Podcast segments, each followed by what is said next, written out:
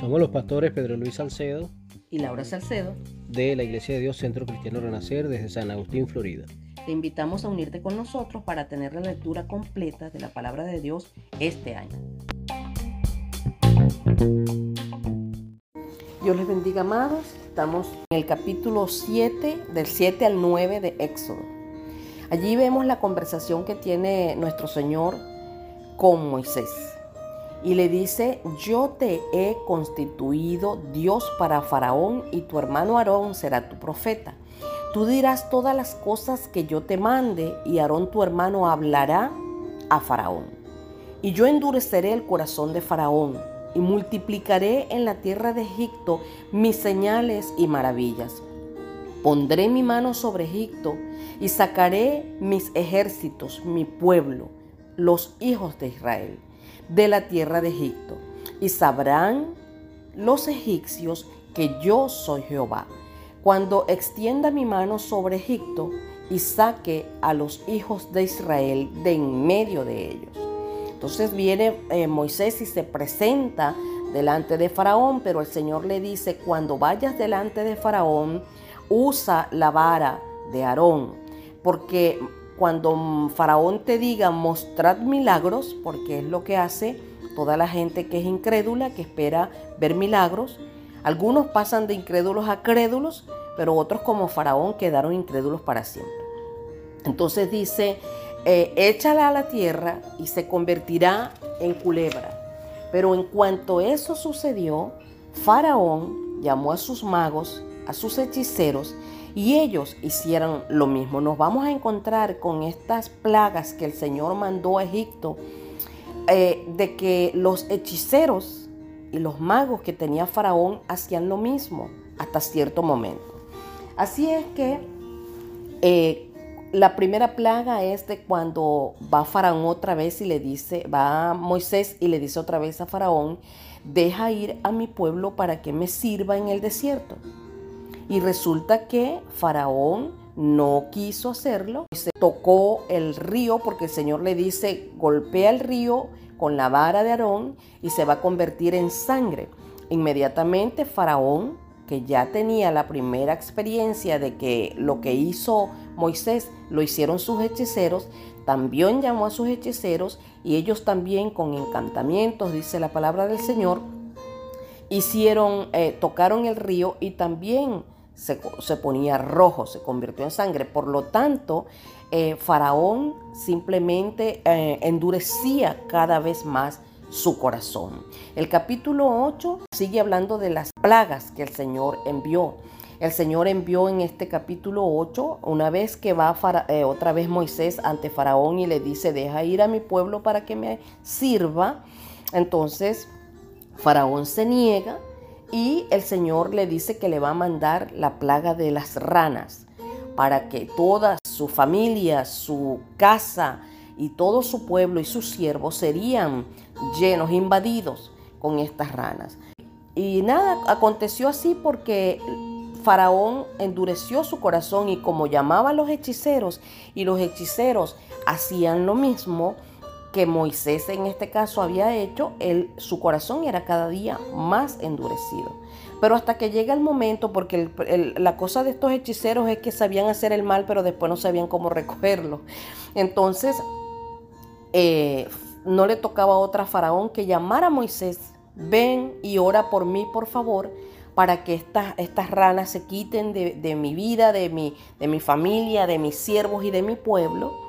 Y entonces eh, Moisés le dijo, ok, yo al salir voy a orar por ti, voy a alzar mis manos. Es notable que cada vez que Moisés iba a orar, alzaba sus manos al Señor y, y, pedía que se detuviera la plaga que estuviera en el momento afectando. En este caso era la plaga de las ranas, pero Moisés le dice, ¿cuándo quieres que ore por ti, por tus siervos, por tu pueblo?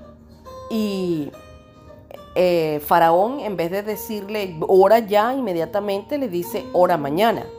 Así que Faraón, así que Moisés le dijo, ok, conforme tú has dicho, así va a ser. Esas, esas ranas se van a ir mañana, en vez de haberse ido el mismo día que él llamó a Moisés.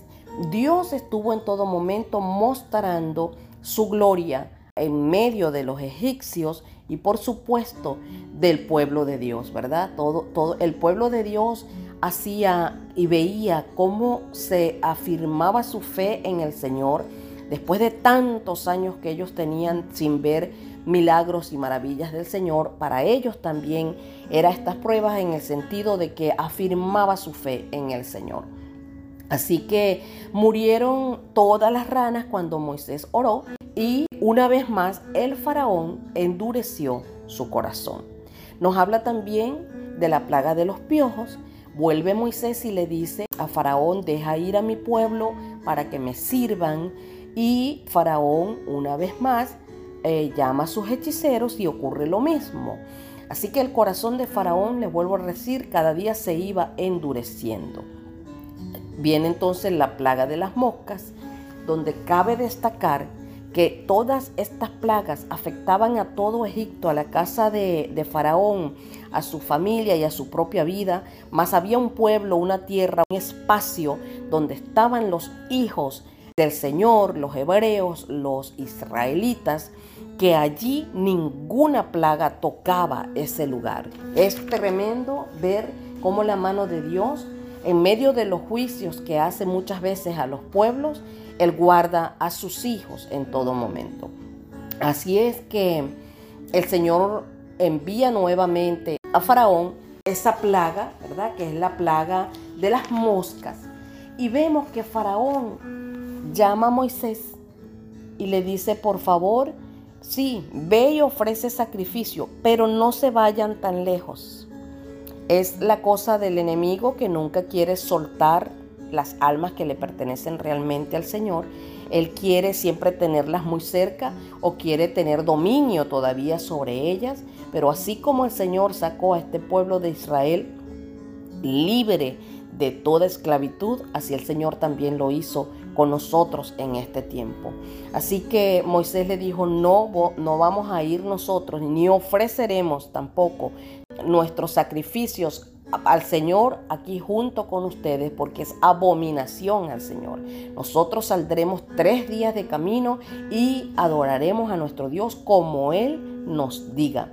E importantísimo lo que le dijo Moisés a Faraón. Entonces vemos la plaga de granizo que otra vez llega Moisés ante Faraón y le dice, deja ir a mi pueblo. Y por, por supuesto, él no lo permite.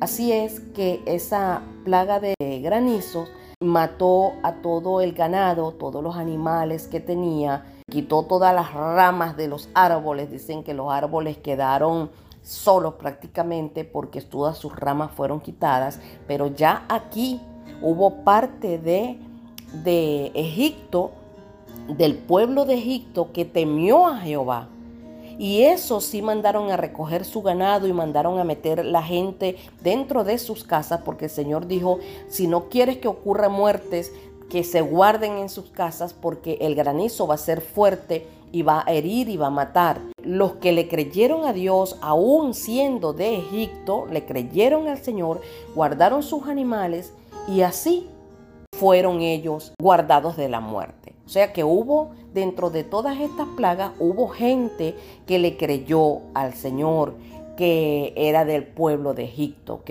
Y fueron guardados por lo menos esa vez de la, lo que era el efecto de estas plagas.